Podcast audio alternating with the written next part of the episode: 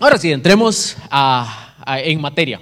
Hoy vamos a estar viendo eh, Hechos, vamos a estar en el capítulo 23, del versículo 23 al capítulo 24, versículo 27, que es donde termina el capítulo. Y a esta, eh, o a esta noche o a esta enseñanza, yo le puse en cuál silla te sientas. Y aquí hay cinco sillas. Y ahorita les voy a, explicar para qué están estas cinco sillas acá. Pero la enseñanza de hoy se llama ¿En cuál silla te sientas? Y lo primero que quiero hacer es que tomemos unos cinco minutos, ¿sí? Cinco minutitos por mesa. Escojan ahí a un, a un, a un representante. No va a tener que venir acá. Aquí está complicado, ¿eh? en esta mesa está, está complicado. no va a tener que venir acá. No, no, tranquilos, tranquilos. El representante de cada mesa, ¿qué es lo que va a hacer? Vamos a tomar cinco minutitos para leer, para leer estos, estos versículos del 23, eh, capítulo 23, versículo 23 al capítulo 24, versículo 27. Así que si usted tiene ahí su Biblia, saque su Biblia, abra su Biblia o prenda su Biblia, como siempre digo, eso va a revelar un poco de la brecha generacional en la que está si, usted la abre o la prende, ¿verdad? Pero tenga su Biblia ahí y vaya a esos, a esos versículos y vamos a tener cinco minutitos para que el representante de esa mesa lea todos esos versículos y que la mesa le escuche. ¿Está bien? Juega. Ok, vamos, cinco minutitos a partir de ahora. Ok, estamos. Pónganle ahí las mesas que todavía falta, pónganles pausa y ahorita igual vamos a ir retomando. No voy a leer todos los pasajes, pero vamos a ir retomando poquito a poco, ¿ok? Para ir avanzando esta noche.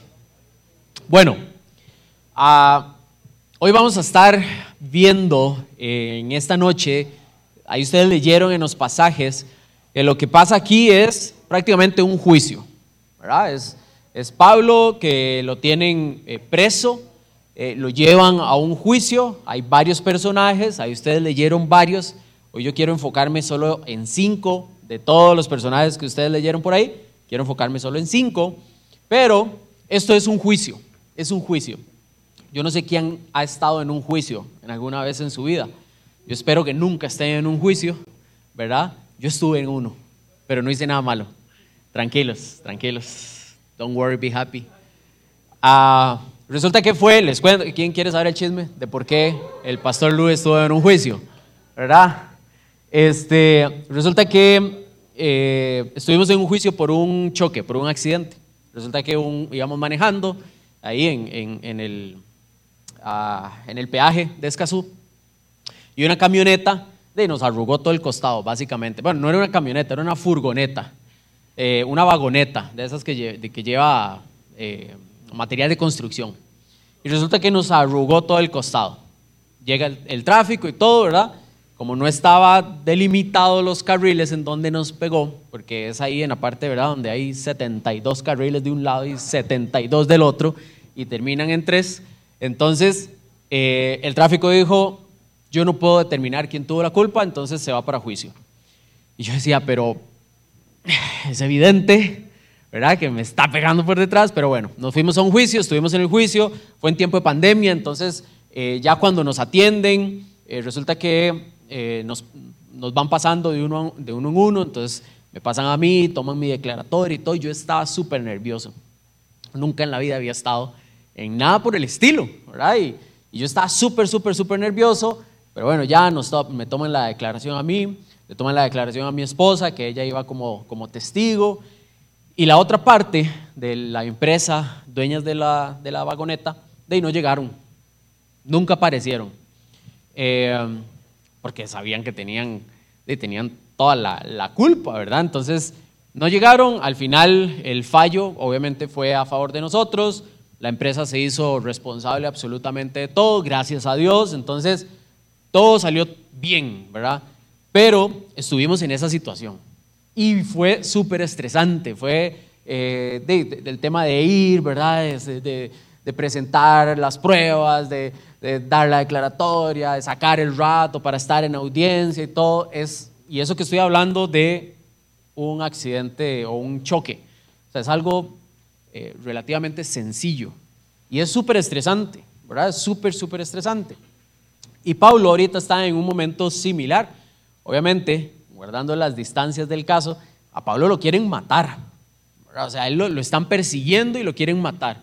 Y está en medio de un juicio. Y resulta que ustedes leyeron por ahí, en los primeros pasajes, donde Claudio, que ahorita vamos a ver este personaje, Claudio levanta toda una comitiva, ¿verdad? Y llama a no sé cuántos soldados, creo que eran 40, ¿verdad? Que iban en caballo y un montón de gente que, lo, que iba a eh, trasladar a Pablo, ¿verdad? Lo iban a llevar hasta Cesarea, ¿verdad?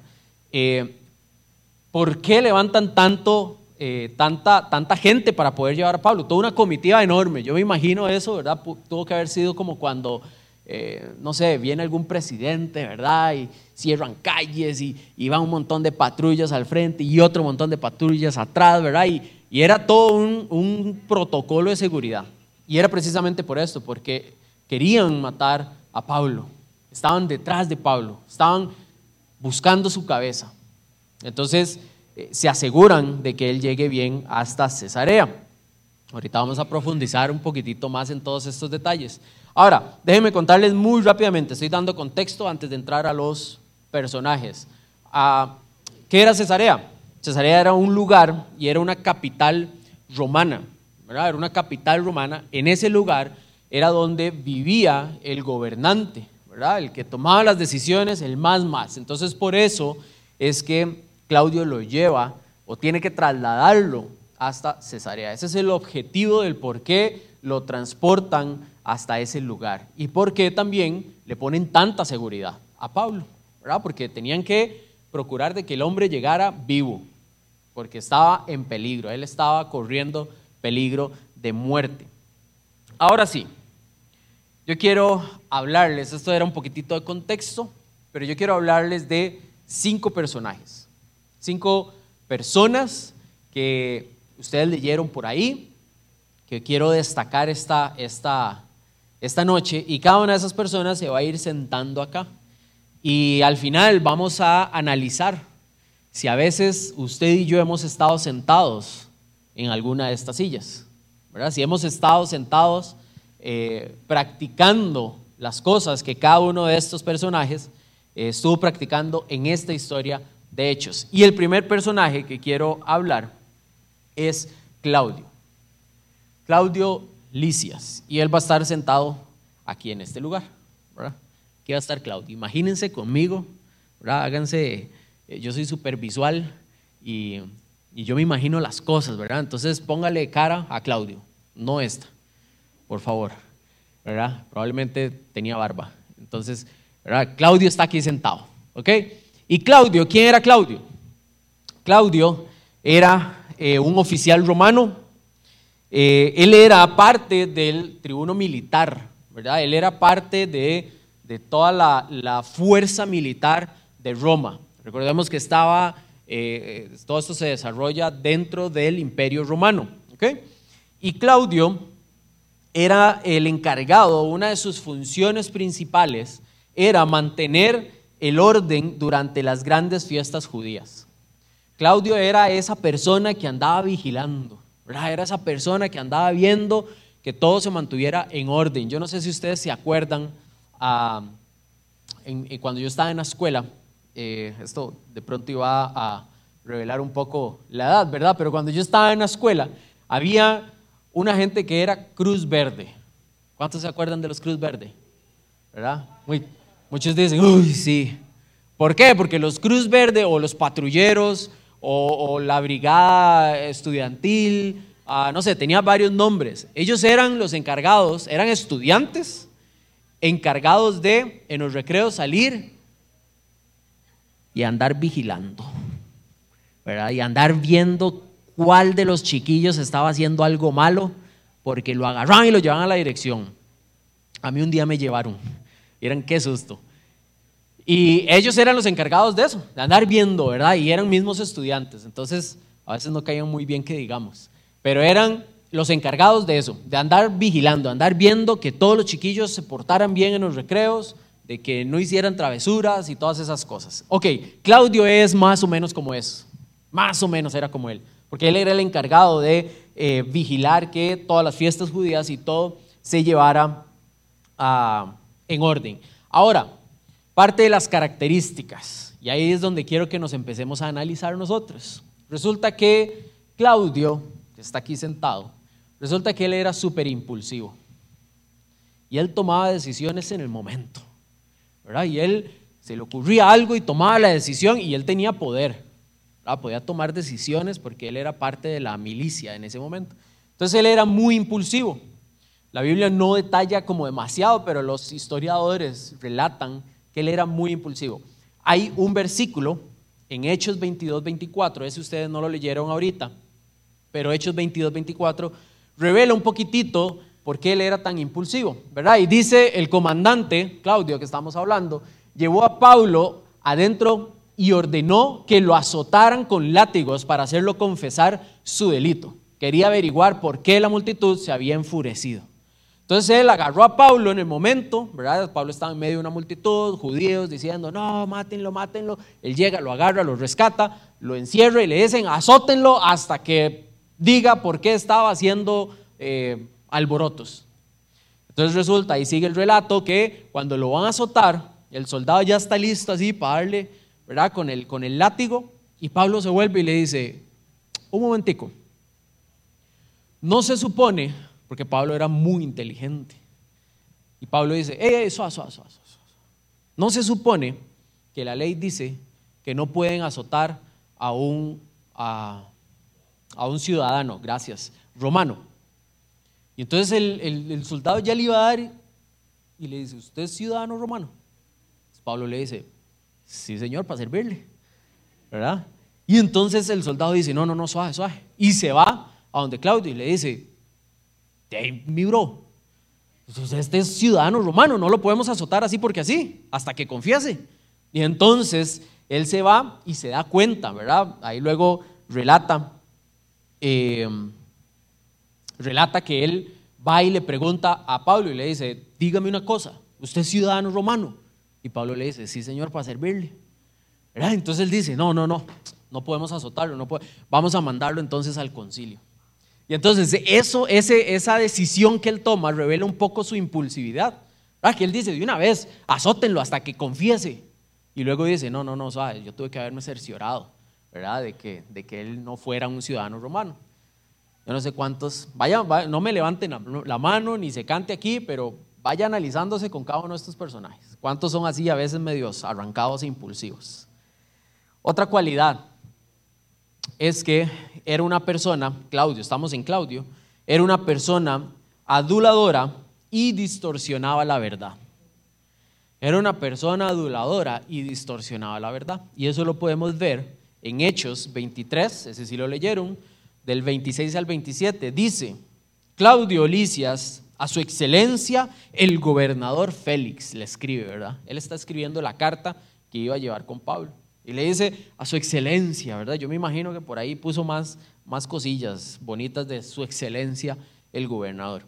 Le dice, saludos. En el 27 dice, los judíos tomaron a este hombre, a Pablo, y estaban a punto de matarlo, pero yo llegué con mis soldados y lo rescaté porque me había enterado que es ciudadano romano.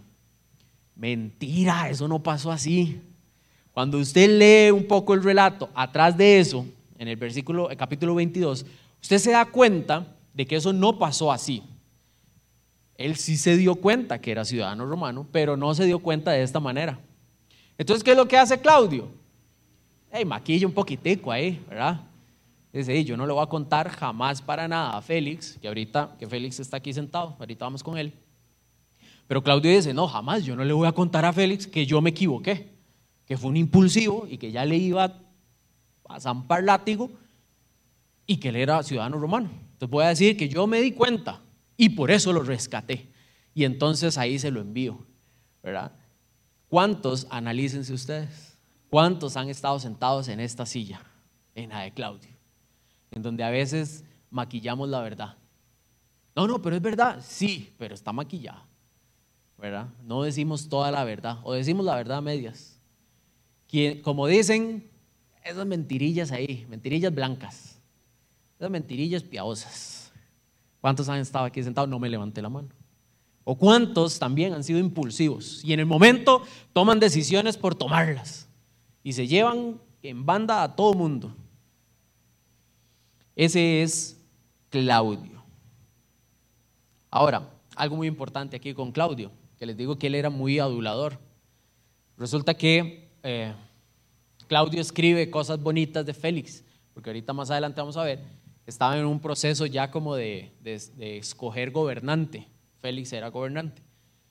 Y claro, Claudio necesitaba quedar bien ante el gobernante, porque él, podía llegar a tomar esa posición. Entonces por eso también le escribe cosas bonitas y le dice, oh, excelentísimo, ¿verdad? A pesar de que sí, obviamente había un formalismo ahí, pero se le, se le siente un tinte ahí de, de necesito quedar bien aquí con el hombre. ¿Ok? Entonces, bueno, ese es Claudio, que está sentado acá. Ahora vamos con este personaje. Este es Félix. Félix, el buen, oh, ni tan buen Félix. Él no era Félix. Él es el gobernante. Se caracteriza, igual la Biblia no detalla mucho en, características específicas, pero sí los estudiosos del imperio romano y todo dejan registro de quién era cada uno de ellos, obviamente como gobernantes. Félix era un gobernante, se caracterizaba por su crueldad y una vida desordenada. Félix llevaba una vida amorosa muy tormentosa. Me salió un verso sin esfuerzo. Resulta que él tenía tres matrimonios y los tres que tenía los perdió por infidelidad. Se los cuento para que oren, nada más. ¿Verdad? para que oren nada más por el buen Félix. Resulta que eh, tenía una vida eh, matrimonial fatal, terrible, terrible, y él era el gobernador. Félix además era muy inestable, era sangriento, o el, gobierno de Félix era también eh, conocido por las torturas y las constantes o constantes intentos de revolución. Además de eso, Félix era ah, conocido por buscar ganancias ilícitas. O sea, diríamos aquí en Costa Rica, ¿era qué? Era un choricero. Básicamente, ¿verdad? Entonces, ese está aquí sentado, Félix. Hay un pasaje, 24-26, los que llegaron ya ahí al puro final, lo leyeron. Resulta que dice, Félix también esperaba que Pablo le ofreciera dinero. Analizando si ustedes han sentado en alguna de estas sillas. Está Claudio, aquí está Félix. Vamos con el tercero. Y el tercero es Tértulo. ¿Qué nombre? Ahí tienen una idea por si eh, quiere ponerle algún hijo Tértulo. Tértulo, les voy a contar un poquitito rápidamente de quién es Tértulo. Tértulo era a un letrado judío, o era alguien muy sabio, era alguien muy estudiado, era judío, él era abogado, pero, pero era un mentiroso, también era un adulador, también era un hipócrita y un manipulador. Casi nada. Ese es el que está aquí sentado, Tértulo. Ahora, hay un pasaje, hay un pasaje en donde se le revela todo, donde se le ve toda la personalidad, y es Hechos 24, del 2 al 4 y dice, bueno, y me encanta aquí porque eh, en este pasaje ustedes han escuchado a esas películas con traducción latina, pero mala, ¿verdad? Como, oh, rayos, caramba, ¿verdad? Que, es una traducción fatal. Yo me imagino a Tértulo hablando así ahorita. ¿Por qué? Porque empieza diciendo, usted, le está hablando a Félix, ¿verdad? Ah, ahí arriba me controlan. ya, es que ya, ya, ya estoy en modo, no tengo micrófono. Este, es Félix, eh, eh, perdón, Tértulo hablándole a Félix y le dice, Usted ha dado un largo periodo de paz a nosotros, querido Félix, bello y amado. Los judíos y con eh, previsión nos ha promulgado reformas. Por todo esto, su excelencia, le estamos muy agradecidos. Pero no quiero aburrirlo, oh, para nada, Félix. Así que le ruego que me preste atención solo un momento. Eh, así es como él lo está diciendo. Yo no estoy inventando nada, ahí está en la Biblia, para que ustedes vayan y lo lean. Sí, sí, sí, sí, sí. Y dice, solo por un momento, préstame atención. Y en el 5 dice, hemos descubierto que este hombre es un alborotador. Y yo me lo imagino así. Ah, yo me lo imagino donde ya él se suelta y dice, es que este, este Pablo es esto y es acá y es allá. Y, y empieza a decir un montón de cosas. Y ahí sigue, ahí sigue, ahí sigue el relato. No les los voy a poner todos. Pero empieza lindísimo. No, empieza es una belleza. Empieza pero una cosa que es que, bueno, una brocha, tres pulgadas es cualquier vara, ¿verdad? Pero es una cosa bellísima. Y después se suelta y le tira duro. Que Pablo aquí, que Pablo allá, que es. Y empieza a inventar cosas.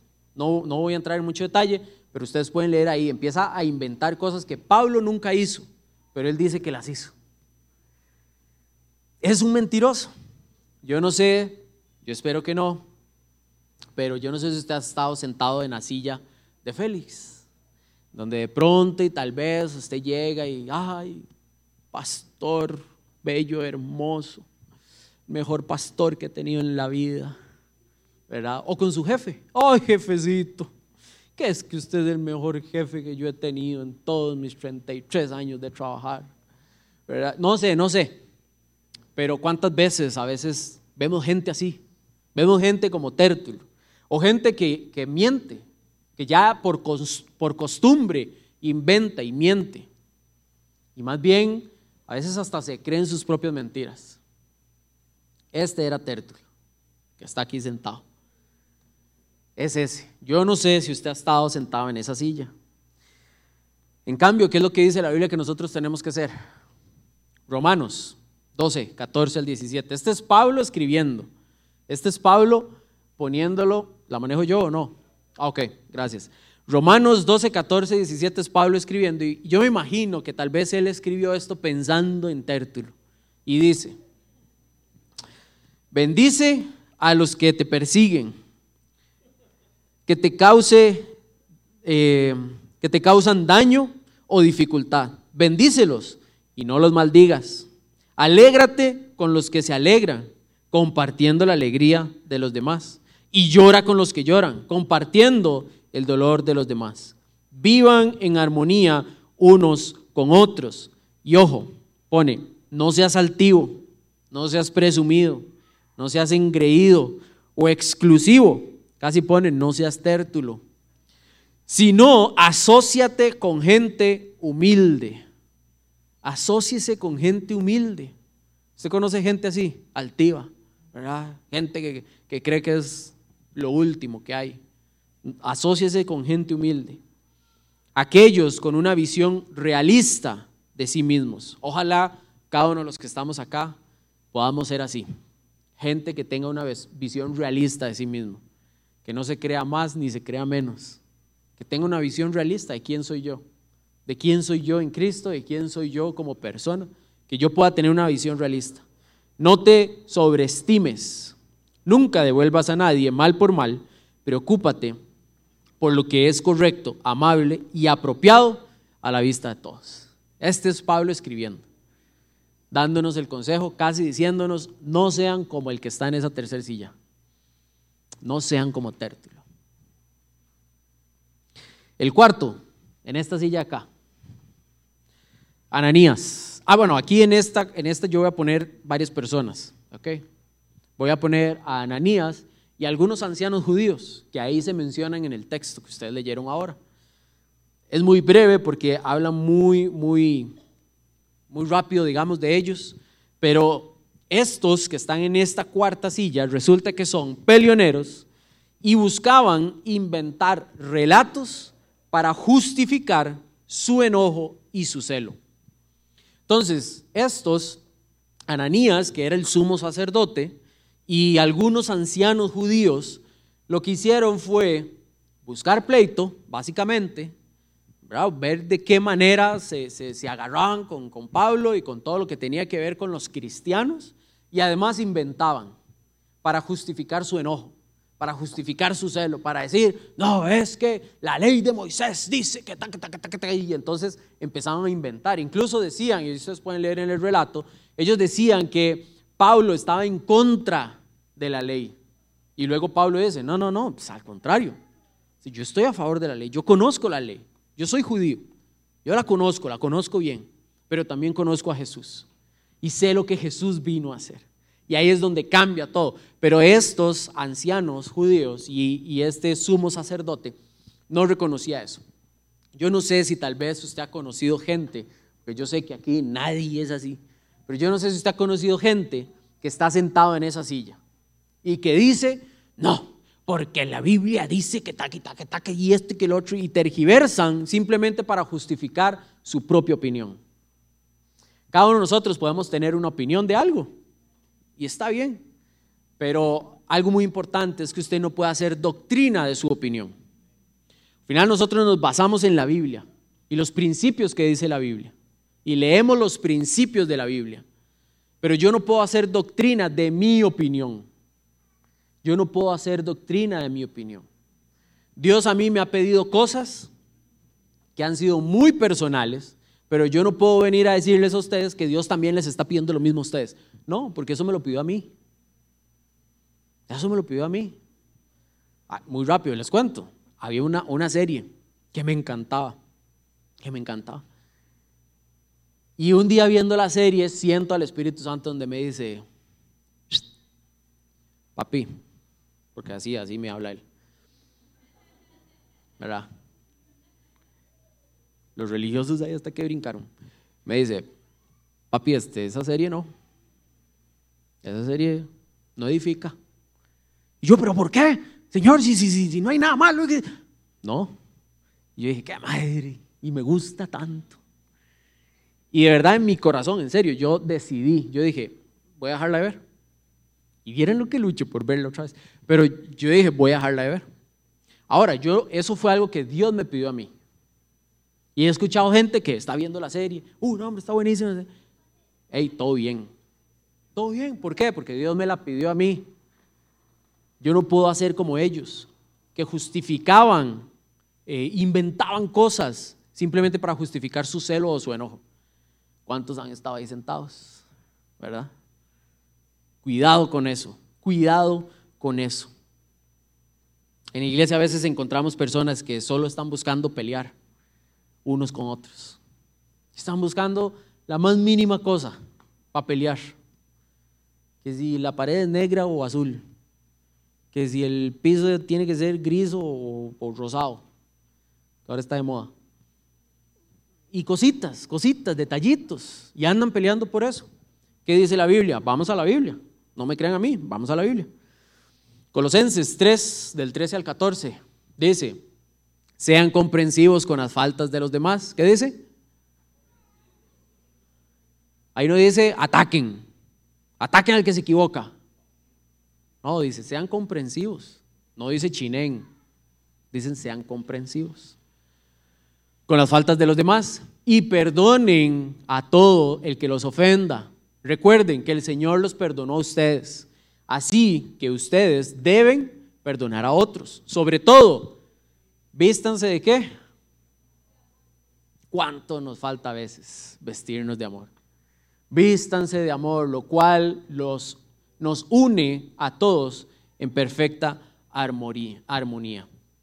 Al final nosotros, estoy, voy a hablar de iglesia de C, nos va a unir no un gusto musical, no nos va a unir un gusto por X o por Y, no nos va, no nos va a unir nada de, de este mundo.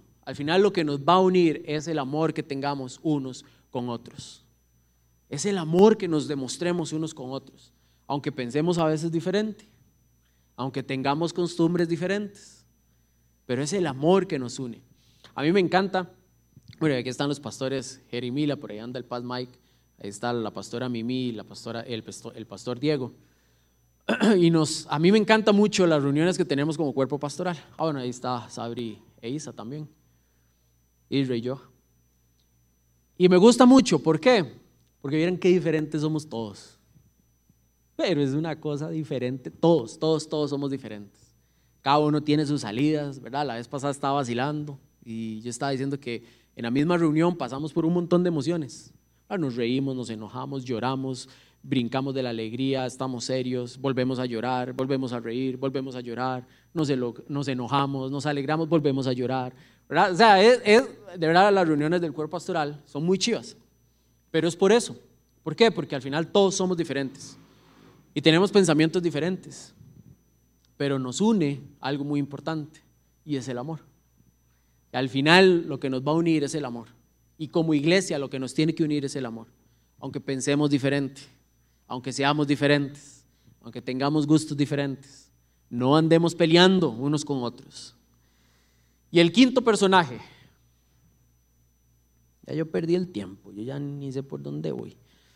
El quinto personaje, y ya para finalizar, y tal vez Edgar me, me ayuda. El quinto personaje es Pablito. Pablo. De Pablo hemos escuchado muchísimo, ¿verdad? Yo creo que ya hemos, eh, durante todo este estudio de hechos, hemos visto muchísimas características de Pablo, sabemos quién es, dónde nació, ¿verdad? Ya todo eso lo estudiamos.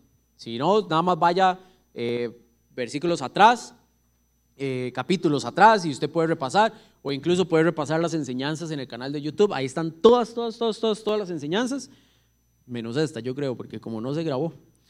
Pero ahí están todas las enseñanzas, ¿ok? Vaya, repase un poco quién es Pablo. Si usted no lo conoce, ahí está todo el material.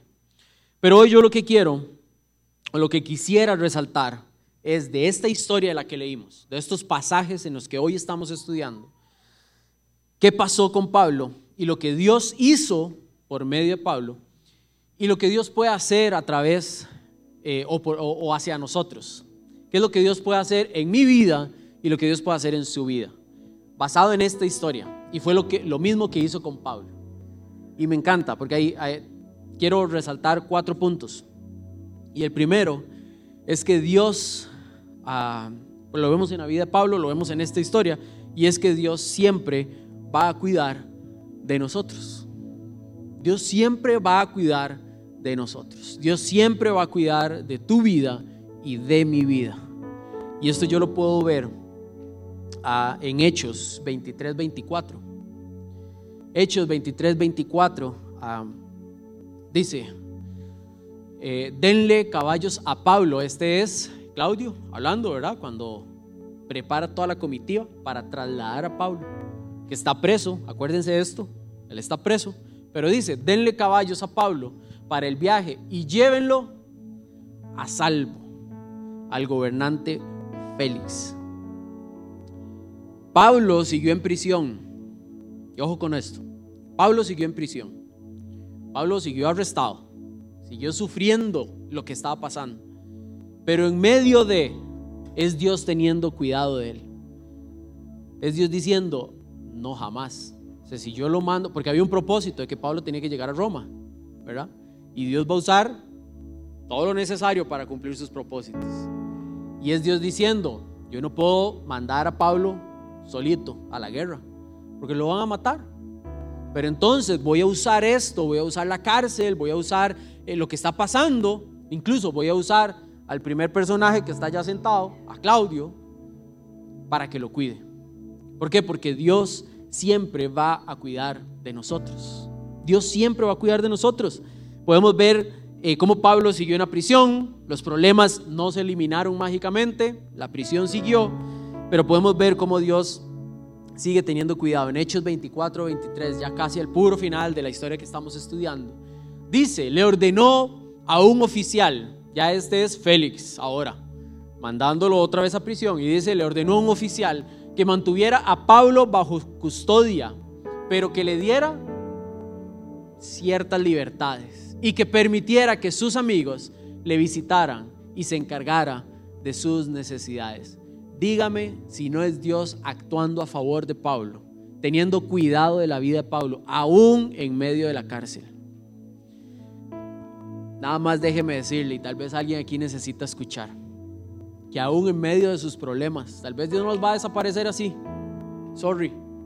Tal vez Dios no los va a quitar de la nada, como, no, como hizo con Pablo.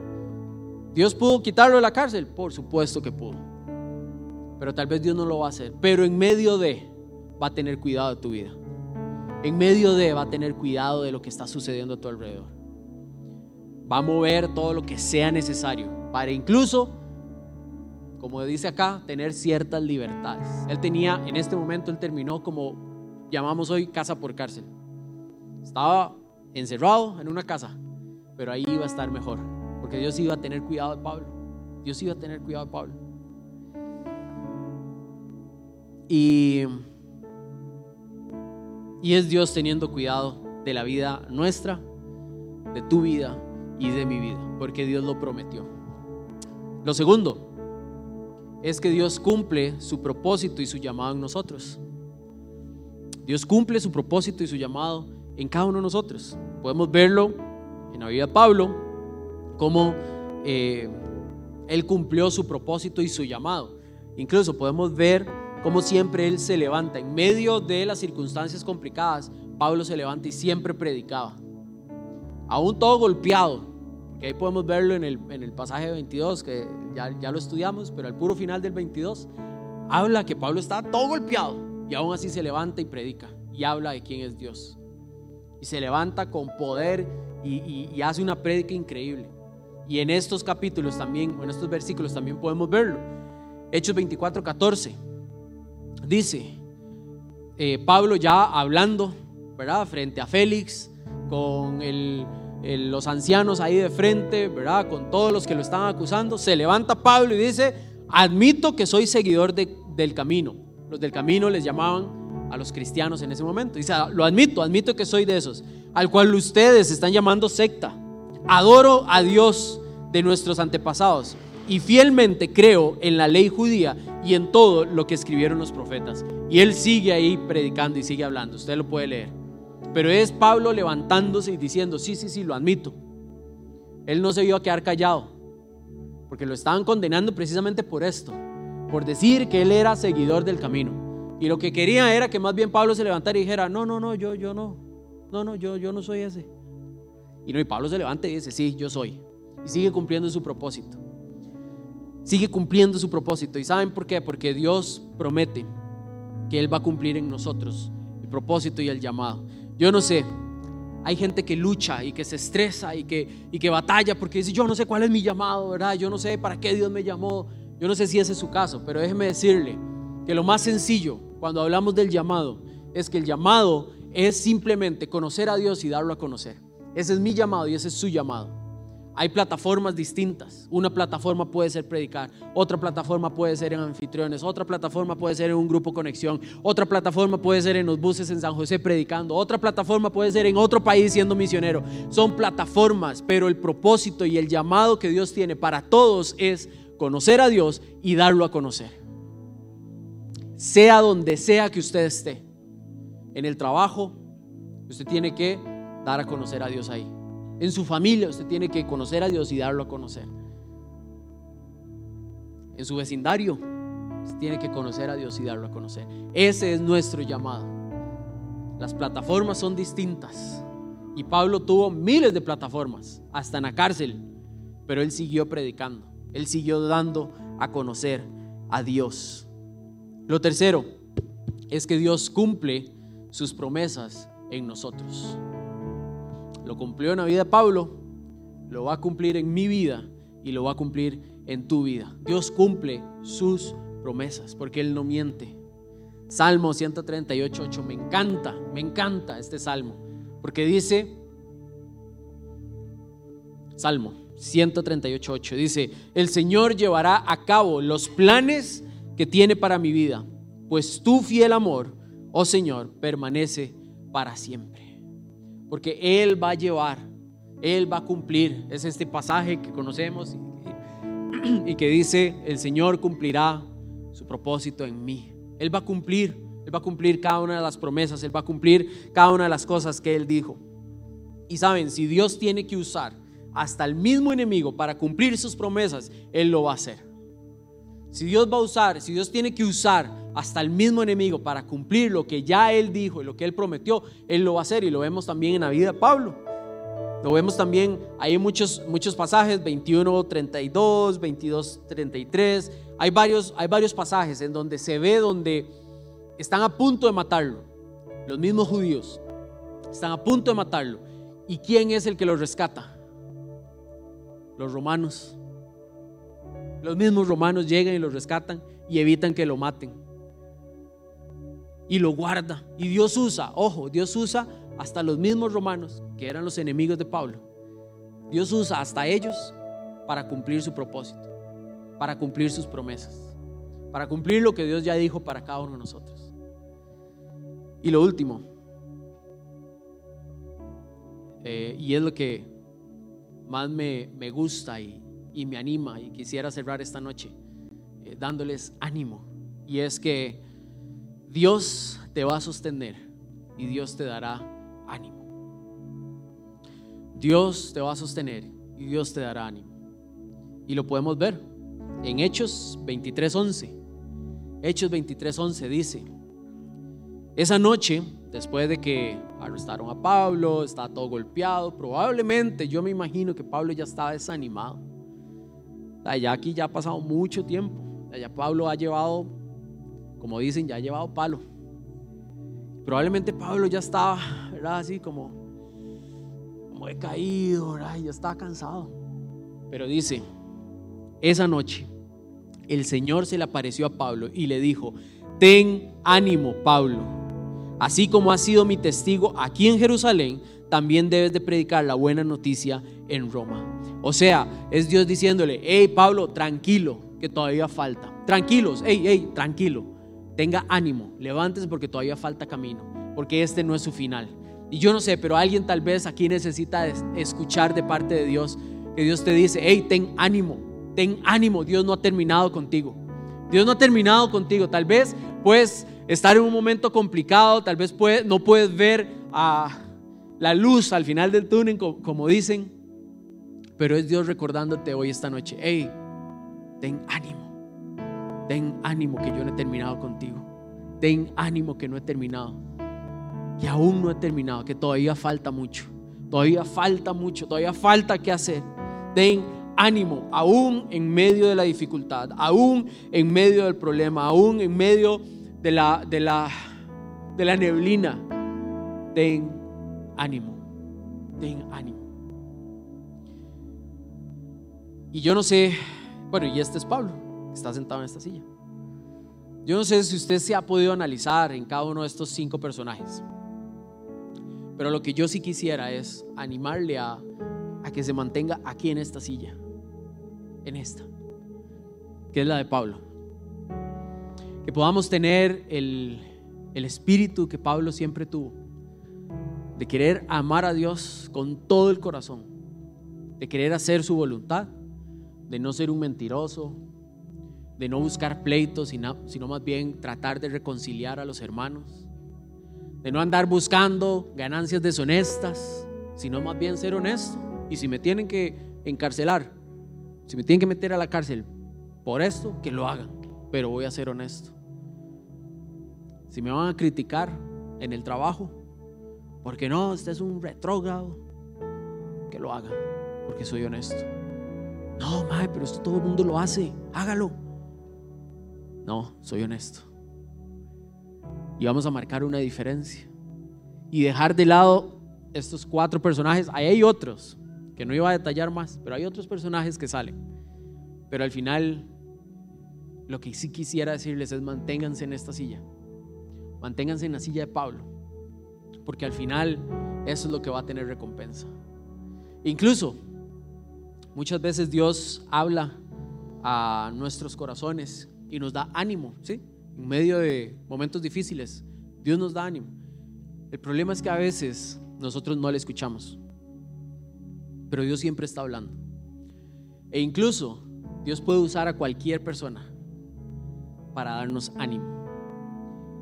Podemos ver más adelante eh, Pablo escribiéndole a Timoteo. Después de todo lo que pasó Pablo, es Pablo escribiéndole a Timoteo diciéndole, hey, tenga ánimo, no se me arrugue, avive el fuego, el don de Dios que hay en ti, esa fe firme que usted tiene, porque la he visto, esa fe es la que tienes que animar hoy, es la que tienes que avivar. Y hoy simplemente me gustaría decirles, hey, ánimo, ánimo, ánimo, ánimo, adelante, sigamos, todavía falta mucho, todavía tenemos mucho que construir, todavía queda mucho año.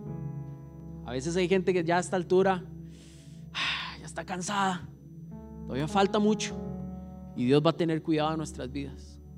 Ánimo, porque eh, creo que puede ser una frase trillada, pero sí la creo, que lo mejor al final está por delante que al final Dios siempre se va a fijar más en nuestro futuro que en nuestro pasado. Así que ánimo. ¿Y qué tal si nos ponemos de pie? Nos ponemos de pie y, yo quiero que salgamos por un momentito nada más de nuestras sillas. Y usted va a buscar, yo le voy a decir cuándo, ya va. Pero usted va a buscar a alguien que usted de pronto y ni conozca mucho. ¿Verdad? Usted va a buscar ahí a alguien, alguien, nada más. Que usted tal vez diga, híjole, este yo ni siquiera sé quién es. No lo voy a poner a hacer nada, nada extraño. Simplemente, ¿qué es lo que quiero que usted haga? Que vaya donde esa persona, una, dos, las personas que Dios ponga en su corazón. Que la pueda ver a, sus, a los ojos y dígale, hey, ánimo, ánimo ánimo. Salga de sus sillas y vaya y busque a alguien y dígale, hey, ánimo. Y oro para que el Espíritu Santo en este momento ponga palabras en su boca. De pronto y alguien hoy necesita escuchar de parte suya ese ánimo. Y esa persona tal vez lo va a recibir de parte de Dios. Que Dios pueda hablar a través de su vida. Que Dios pueda hablar a través de su boca. Usted no sabe la situación que tal vez puede estar pasando a alguien. Pero hoy dígale a esa persona, hey, ánimo, ánimo, ánimo, que esto no ha terminado. Ánimo, que todavía falta. Ánimo, que Dios tiene cosas mejores. Hey, ánimo, que si hoy estás respirando es porque Dios todavía tiene un plan contigo. Que si hoy estás aquí, estás de pie, es porque hoy Dios todavía tiene un plan contigo. Ánimo, ánimo. Y mientras usted sigue eh, si, si Dios pone en su corazón hablarle a alguien más y decirle ánimo, hágalo. Nada más permítame orar, ¿sí? Por cada uno de ustedes. Señor Dios, en el nombre de Jesús, oro, Señor Dios, por esta tu iglesia, papá. Oro, Dios, para que tú hoy levantes el ánimo de aquel que tal vez está caído. Que hoy tu Espíritu Santo pueda venir y pueda incluso usarnos a nosotros, Señor. Puedas usar mi boca, puedas usar la boca de mis hermanos, puedo usar una sonrisa, Señor, para darle ánimo a alguien que hoy lo necesita, Señor.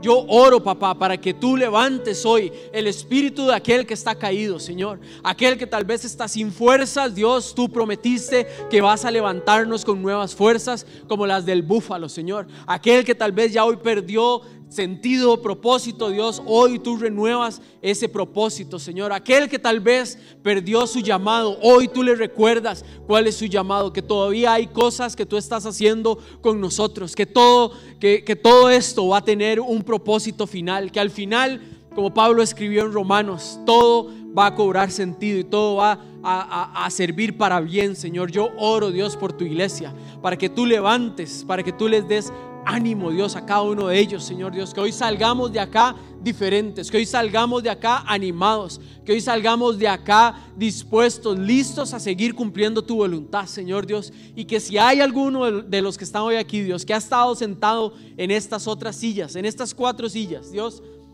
que tú vengas y traigas, como, como dice tu palabra, que tu espíritu va a entrar hasta lo más profundo y va a escudriñar nuestros corazones y que traigas arrepentimiento, Señor Dios.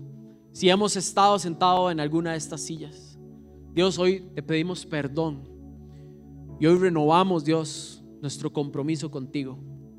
¿Qué tal si usted le dice, Señor, usa mis manos? Señor, usa mis pies. Señor, usa mi vida. Señor, usa todo lo que tengo, todo lo que soy. Señor, úsame en mi trabajo, úsame en mi familia, úsame, Señor Dios, en mi vecindario, úsame donde quiera que yo vaya.